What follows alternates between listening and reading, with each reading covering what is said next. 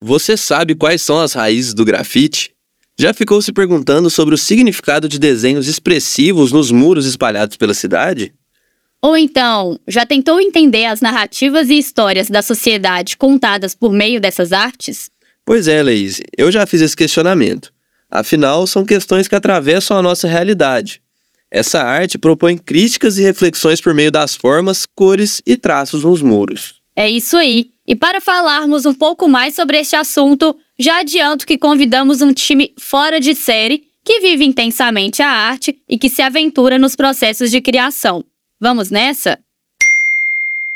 Eu sou Leise Alves, estagiária de jornalismo na Divisão de Divulgação Científica da Diretoria de Comunicação da Universidade Federal de Uberlândia, a DIRCO. E eu sou Vitor Bueno, estagiário de jornalismo também aqui na DIRCO. O episódio de hoje do Ciência ao Pé do Ouvido traz o debate sobre o grafite como arte contemporânea.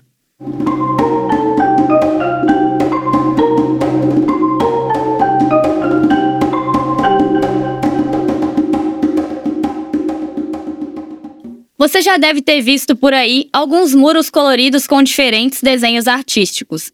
Essa prática de fazer arte em paredes e muros de forma espontânea existe desde a antiguidade. Conversamos com Marco Antônio Pasqualini, professor do Instituto de Artes da UFO e membro do Comitê Brasileiro de História da Arte. Professor, conta para os nossos ao pé do ouviders o contexto histórico que envolve o grafite moderno.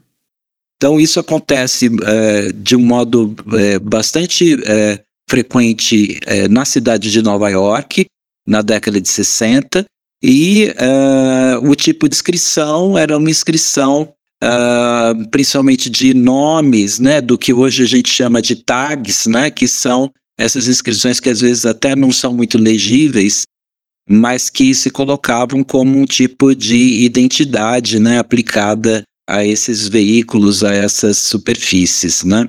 É, então isso evolui para o então um grafite que vai se tornar, digamos, artístico na década já de 70, né, quando uh, há uma interação entre esse grafite, digamos, de manifestação e o grafite ligado a normalmente jovens estudantes, frequentadores né, do circuito de arte, que vão é, tomar esse grafite é, primeiro e transformar numa manifestação artística. Né? Quando isso acontece, a gente começa a ter não só é, essas tags com texto, mas também o surgimento de imagens. Né? E essas imagens, uh, muitas vezes, para facilitar, inclusive, a velocidade da aplicação, é, ser executados no que a gente chama de stencil, que é um papelão é, que é cortado e que se aplica com um spray. O interessante do grafite é que cada um pode dar o seu estilo à sua expressão artística. Tanto é que quando o movimento chegou ao Brasil, ele foi incorporado e adaptado. Pois é, Vitor. E essas alterações foram responsáveis por criar um estilo de grafite que só existe aqui no Brasil, o picho. Então, para falar mais sobre esse assunto, vamos ouvir o grafiteiro aqui de Uberlândia, Dequete. Antes de ouvir o Dequete falando, vamos falar um pouco sobre ele. Natural de Belo Horizonte morador de Uberlândia, Dequete é graduado em licenciatura em Educação Artística com habilitação em Artes Plásticas pela Universidade Estadual de Minas Gerais, a UENG. Começou muito cedo a produzir as intervenções urbanas em muros e paredes. E se você já andou pelas ruas de BH ou de Uberlândia, você já viu pelos muros grafitados uma estética verde, azul e laranja. Essa é a sua marca registrada. Ele também já expôs sua arte e tem muitos grafites espalhados por aí. Dequete, explica pra gente essa característica do picho. É um estilo exclusivo do grafite brasileiro, certo? Um estilo de pichação que é um estilo também de tag, ou seja, é um estilo de grafite, porém esse é nosso, né? Assim como o futebol, que os britânicos é, são considerados aí, né, os fundadores do futebol, mas o Brasil pegou o futebol e deu lá o seu jeito, né? Fez a coisa se transformar em algo muito peculiar, onde o mundo inteiro reconhece, né, a assinatura do brasileiro ali no futebol. O grafite também tem essa característica quando o assunto é pichação. Então, o picho ele é nacional e ele é um estilo de grafite também, é um estilo de tag, um estilo de assinatura, um, um jeito de se escrever o nome do escritor e da escritora, porém com características nossas, né? E a pichação se diferencia de uma maneira regional, com as diferentes capitais e regiões do país possuindo suas características e técnicas próprias de fazer o picho. Picho seja algo único e exclusivo do Brasil, ele surgiu no Brasil aqui. É um estilo de grafite nosso, com a nossa característica, com a nossa pegada. Ainda que em cada capital brasileira, o picho por si só tem a sua própria estética, né? Em São Paulo, ela tem uma estética mais reta, mais vertical, que acompanha o crescimento da cidade. No Rio de Janeiro, ela tem uma estética mais embaralhada, mais, mais arredondada, é, seguindo os morros do Rio. Em BH, a gente tem a mistura desses outros dois estilos, São Paulo e Rio. BH tem um estilo próprio, Goiânia tem um estilo próprio, Goiânia e Brasília, né? A, a pichação no Goiás tem um estilo próprio. A gente tem Manaus, a, a pichação manauara, traz muito dos traços da marca é, indígena, né, dos povos originários ali da região, traz toda essa identidade indígena, né, dos grafismos na pele, na, nos tecidos, nas, na, no artesanato, e isso influenciou também no tipo de escrita urbana lá da capital é, do Amazonas. E para além do picho, o grafite possui outros estilos. Eles se diferenciam entre si por características próprias, além das técnicas utilizadas na concepção de cada um deles. Vamos deixar com o Dequete para contar para o pessoal quais são esses estilos. Bom, o grafite ele é um movimento, né, que desde a, de meados aí dos anos 60 é reconhecido por desenvolver tipografias, né, estilos de escritas é, nas paredes, independente de censura ou permissão. O grafiteiro ou a grafiteira é, na verdade, um escritor urbano, né? É o indivíduo que interfere no espaço visual urbano, na pele da cidade, da urbe, escrevendo tão somente ali o seu apelido, o seu nome. Então a gente entende o grafite, na verdade, como tendo em sua base, em sua concepção, o ato de escrever. E esse essa escrita ela tem estilos, né? Começou como uma escrita em letra de forma, mas essa escrita foi se desenvolvendo e ganhando aquilo que a gente chama de estilo, que a gente chama de tag, um estilo próprio, né? Um tipo de grafia específica é, na qual os grafiteiros se, se aperfeiçoaram aí é, já nos anos 70. Então a gente tem o tag, né? que é uma escrita monocromática do nome do grafiteiro, da grafiteira, do escritor urbano, da escritora urbana. É, a gente tem o, o desenvolvimento desse tag para um estilo mais é, volumoso, que é o throw-up, que aqui no Brasil chamamos de vômito, né? E são estilos de letras mais arredondadas, mais simples, geralmente com duas cores, né? O tag ele é monocromático, o throw-up ele já leva outras cores, né? Duas ou três ou até mais. Temos o estilo white style, que é o estilo mais do grafite selvagem, né? White style é o estilo selvagem de grafite, são aquelas letras mal embaranhadas, com uma dificuldade de, de leitura, né? É legal porque o grafite ele é escrita, ele é sobre a escrita, ele é sobre leitura, mas a magia dele, a brincadeira, a diversão está exatamente no ato da ilegibilidade, em dificultar a leitura daquela palavra, daquele nome, daquele tag, né, daquela assinatura do escritor e da escritora. E nessa concepção, o estilo selvagem, o white style, é o estilo mais complexo que tem de se escrever nomes, né?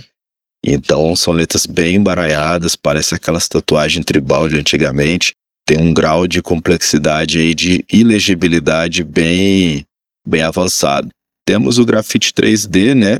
O estilo 3D, que são já aqueles nomes de grafite que parece que está saindo da parede. Nem parece que é uma pintura, né? Parece que é uma, uma escultura na parede. É quando o grafiteiro, a grafiteira, o escritor, a escritora escreve o seu nome por técnicas né, de luz e sombra, profundidade, perspectiva, aí a gente tem o 3D. Mesmo com essa característica de remeter à escrita, o grafite incorpora também outras formas de expressão artística, que envolvem desenhos e outras técnicas. O professor Marco comentou sobre esse formato de fazer o grafite com um modelo de aplicação chamado stencil e sobre o contexto histórico da relação dessa arte com o lugar de marginalização que a sociedade coloca o grafite. Então, a questão da marginalização do grafite é justamente por essa origem que o grafite tem, né? Que é uma origem de protesto, uma origem de manifestação e, portanto, é uma coisa inerente ao próprio é, esse, esse grafite ou dessa pichação, né? O fato de ser clandestino, de ser ilegal, de ser agressivo, né? De, de ser provocativo, né? Então essas coisas, elas claro que geram é, esse preconceito e essa marginalização, mas ao mesmo tempo você tem essa absorção também como um trabalho artístico de, desse grafite é, de arte. Então, uh, a gente tem, de fato, uma oposição um pouco desses dois é, aspectos, embora muitas vezes os próprios uh, artistas, os próprios operadores, digamos, ou criadores, sejam às vezes as mesmas pessoas que podem estar fazendo as duas coisas, né? Essa marginalização representa um grande empecilho para os artistas na hora de se expressarem por meio do grafite. Convidamos o grafiteiro ONEC, também aqui de Uberlândia, para falar sobre a maior dificuldade encontrada na hora de grafitar. Bom, a maior dificuldade ainda é pintar na rua, né? Na paz, né? Sem nenhum problema com polícia ou com, com outras pessoas que, que não aceitam o artigo e vêm querer agredir muitas vezes, seja verbalmente ou fisicamente. Isso aí é muito complicado.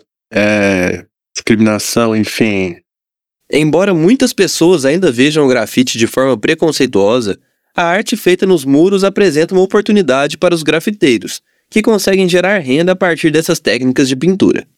Para Dequette, mesmo que essa comercialização da arte possa ser capaz de aproximá-la de quem marginaliza o grafite, a cultura ainda sofre preconceito. Cara, o grafite continua sendo marginalizado, como falei anteriormente, né? E ainda há muito preconceito, ainda há falta de valorização e falta também de entendimento a respeito daquilo que o grafite é. Ninguém depreda nada, ninguém quer destruir nada, ninguém pega uma marreta e abre um buraco numa parede. O que a gente faz é simplesmente se expressar simbolicamente, signicamente, né?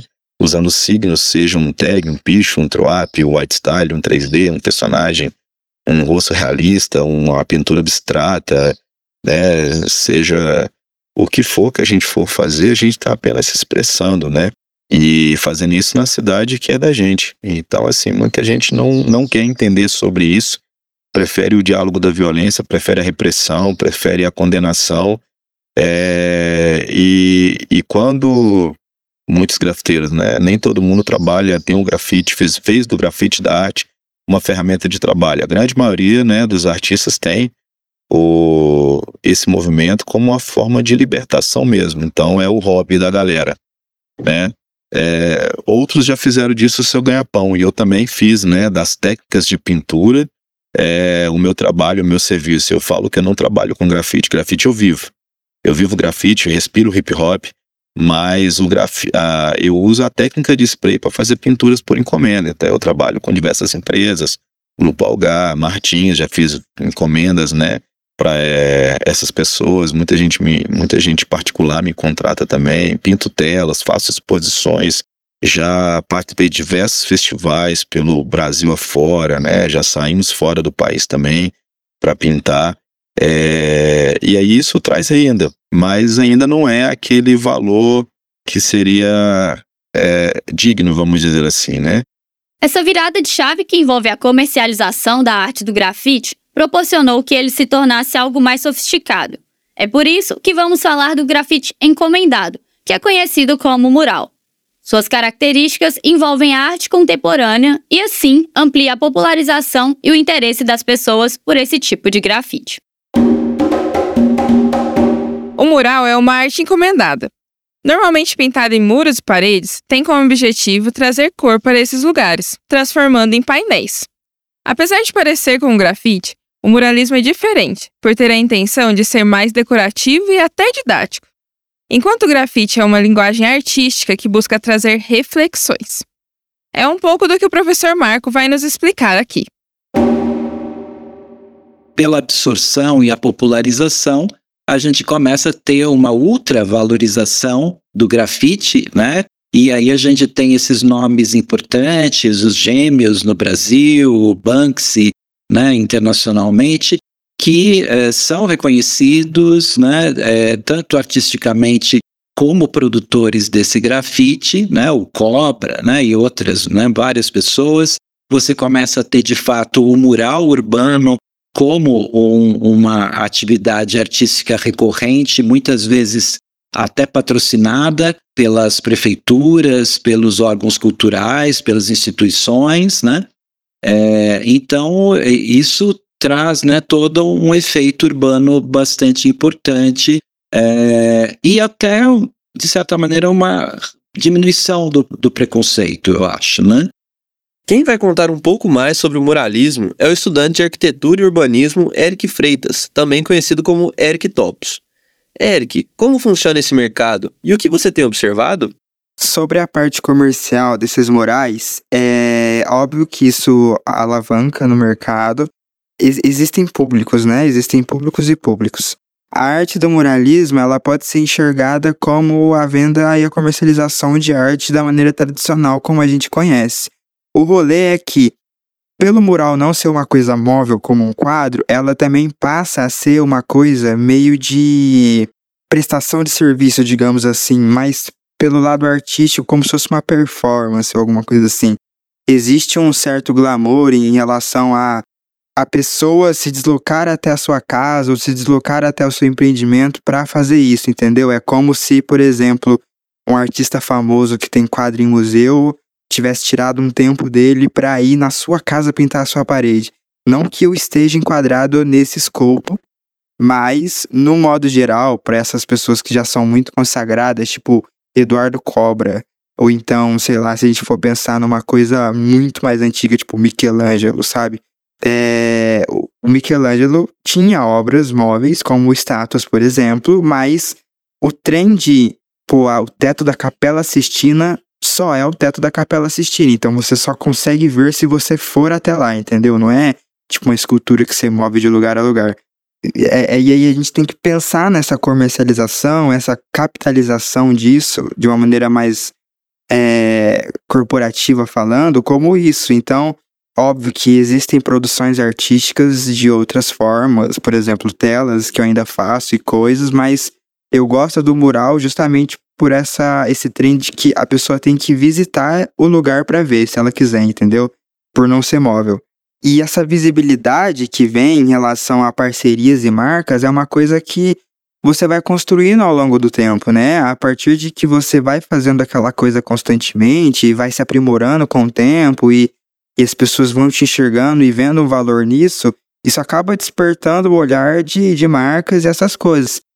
Mesmo com a comercialização de murais, o grafite não perde sua essência e ainda está presente nos muros da cidade.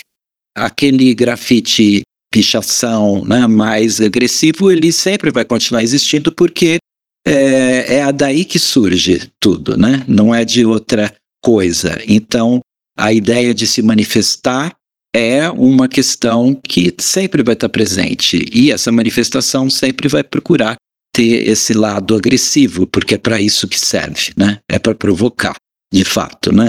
Então, é, seria muito estranho se não acontecesse isso. Dentre as várias diferenças que o muralismo e o grafite possuem, a principal está no fato de o grafite ser um movimento que vem do hip hop, o que faz com que ele incorpore causas e questões políticas. The Cat explica pra gente quais são as diferenças das duas formas de expressão. A sociedade também costuma confundir mural com grafite, entender que o mural é grafite e, e condenar o grafite muitas das vezes. Né? Novamente, a pichação é repudiada e ela é grafite, e o muralismo é ovacionado, né? Então, e não necessariamente um muralista ali fez um grafite. Uma outra coisa que acontece muito é que todo grafiteiro, todo pichador, todo escritor de parede, ele é um muralista naturalmente porque ele está usando o muro para se expressar. Mas nem todo muralista vai fazer grafite por não estar tá vinculado à cultura, por não trazer em si esse essa preocupação coletiva de um grupo, né, de um movimento, de uma cultura como o hip hop. Então, assim, nisso a gente coloca algumas reflexão, na verdade, né? As diferenças são várias, mas ao mesmo tempo também há momentos em que ambas expressões dialogam, né? Uma bebe da outra e tudo mais. Eu acredito que o mais importante de tudo é que haja respeito, né? Pois a rua está aí, a rua é o espaço da democracia e existe espaço para todos, né? Todos, todas e todos podem, né? E devem, inclusive, se expressarem é, culturalmente é, na rua, na rua que é de todos. Eu acredito que isso sim é uma parte bonita que precisa ser valorizado, né, e respeitado por geral. Mas independente de ser mural ou grafite, o importante é os artistas se expressarem por meio da arte, impactarem a sociedade e serem impactados por ela também. É isso aí, Vitor. E para a gente mensurar o tamanho desse impacto, fizemos a mesma pergunta para os três artistas que participam desse programa: Decat, Onek e Eric Topos. Então, digam aí, pessoal, qual o impacto das artes apresentadas aqui nesse episódio nos ambientes urbanos? Ah, o grafite, mano, ele deixa a cidade viva, né? Ele humaniza. Eu acredito que esse é o maior impacto do grafite é, nos espaços urbanos, nos grandes centros urbanos. O grafite ele humaniza. Antes o que você tinha ali era concreto, cinza, muros, né? E de repente alguém veio e interviu, ou seja, alguém veio, existe alguém, existe vida. Né? O homem, na verdade, ele intervém na natureza, então nós intervemos na intervenção. Novamente era sobre isso, né? O, nenhum grafiteiro pega uma marreta e destrói paredes. Ao contrário, transformamos muros e paredes em pontes, em possibilidades. A parede, o muro, ele não deixa de cumprir o papel para o qual ele foi constituído, construído. O grafite não, ele transforma, ele ressignifica, ele transforma muros e, e paredes em telas e ruas em galerias, galerias a céu aberto, inclusive, de uma forma democrática, onde todos podem, podem ter acesso à experimentação artística. Imagina o que seria das grandes cidades se não tivesse, né, a manifestação do grafite aí e também do mural, né? Vamos colocar aí também os nossos colegas artistas que também contribuem com suas artes, né? Que os grandes centros urbanos. No, hoje a gente tem visto aí vários prédios sendo tomados, né, por arte, é, e quanto mais arte tiver, melhor, porque mais humana a cidade fica. Eu acredito muito nisso e trabalho e luto para que isso se expanda cada vez mais. Ah, eu vejo o grafite como um, é, o impacto de, de ferramenta social mesmo que tem ali, né? De transformação, né? De poder resgatar o jovem de um caminho errado que está seguindo ali, trazer para perto da arte, ter esse contato, né? E essa arte, né, o grafite produzido nas ruas, traz. Eu acho que é, na verdade, uma galeria a céu aberto, né? Ninguém fica de fora, né? Todo mundo pode participar, né? Não se sente muitas vezes é, aquado de entrar num ambiente, numa galeria fechada para poder ver algumas obras. O grafite está ali exposto. Você pode ter contato, né, para todo mundo, é, para ter esse contato, para chocar, despertar, seja o, o, o que for, uma reflexão ali, né? E pra gente que pinta é, é deixar nossa marca, né, na, no mundo, uma passagem, um registro do tempo, né, de tudo que, que foi vivido, está sendo vivido e será vivido aí. A coisa mais marcante que me aconteceu foi quando eu estava pintando uns obstáculos de skate na, na Praça Roosevelt, em São Paulo. E enquanto eu pintava, eu, eu conseguia ver as pessoas já utilizando as coisas que eu estava fazendo e como aquilo incentivou as pessoas a começarem a usar aquele equipamento urbano de uma maneira diferente, se apropriar da praça de uma maneira diferente, mesmo que seja o mesmo mobiliário urbano, as rampas e, e os obstáculos eram o mesmo, as pessoas começaram a usar mais só porque estava pintado. E eu acho que isso é incrível, como é, é, muda o olhar, não só físico, como também a vontade de usar a cidade, porque a cidade tem que ser usada, né? E eu acho que o muralismo é um incentivo para que as pessoas olhem a cidade e usem ela, né? É, e, e, gostei muito desse momento e foi um dos momentos que me fez continuar e tal. Eu gosto muito.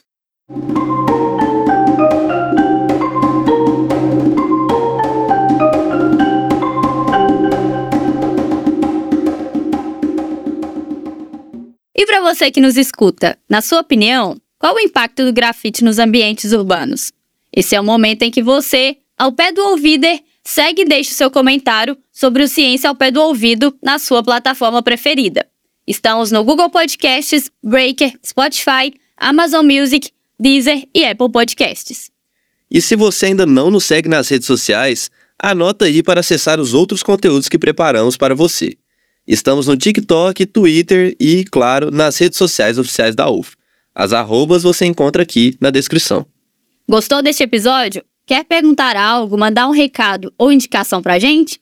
É só mandar um áudio para o nosso WhatsApp. Nosso número é 34 999 66 2021. Repetindo, 34 999 66 2021.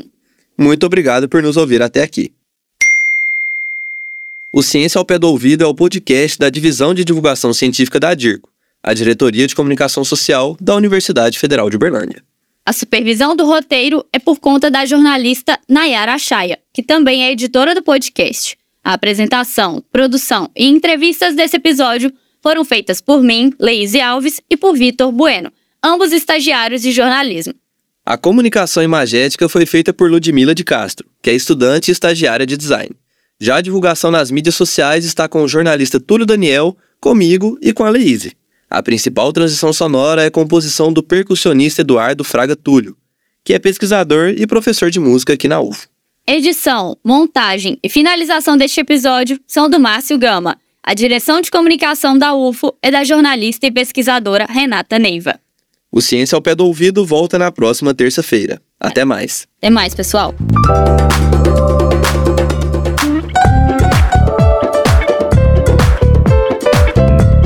Ciência ao pé do ouvido.